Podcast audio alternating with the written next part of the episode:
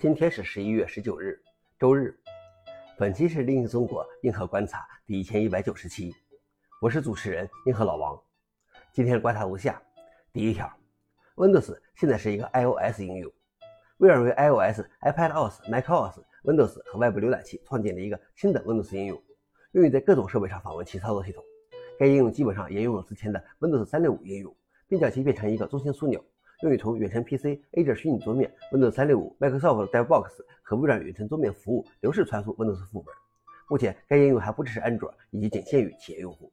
之前，微软的类似应用叫做远程桌面连接。消息来源：Word。老王点评：这是除了把 Linux 变成 Windows 应用外，Windows 也变成了一个应用。第二条是 Linux 6.6正式成为今年的 LTS 内核。每年的 LTS 内核往往是该日历年的最后一个稳定内核版本。Linux 6.6于十月底发布。与此同时，Linux 6.7应该在2023年的最后几天或者2024年的最初几天达到稳定。所以，今年的 LTS 版本的内核被选为 Linux 6.6，它将一直被维护到2026年12月的生命周期结束。与此同时，Linux 6.1、5.15和5.10也将达到生命周期结束。消息来源 f o r u n i x 老王点评：每年一个 LTS 内核确实支持不过来。最后一条是微软为 WSL 添加企业安全功能。为了帮助企业管理 WSL，微软为 WSL 推出了新的企业安全选项。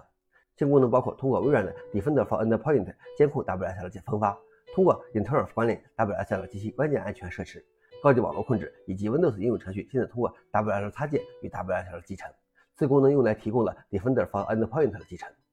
消息来源 f o r u n i x 老王点评：真是把 WSL 当成了企业组件来看待了，而不是最初只是迎合很少的 Linux 程序员群体的想法了。以上就是今天的硬核观察。想了解视频的详情，请访问随附链接。谢谢大家，我们明天见。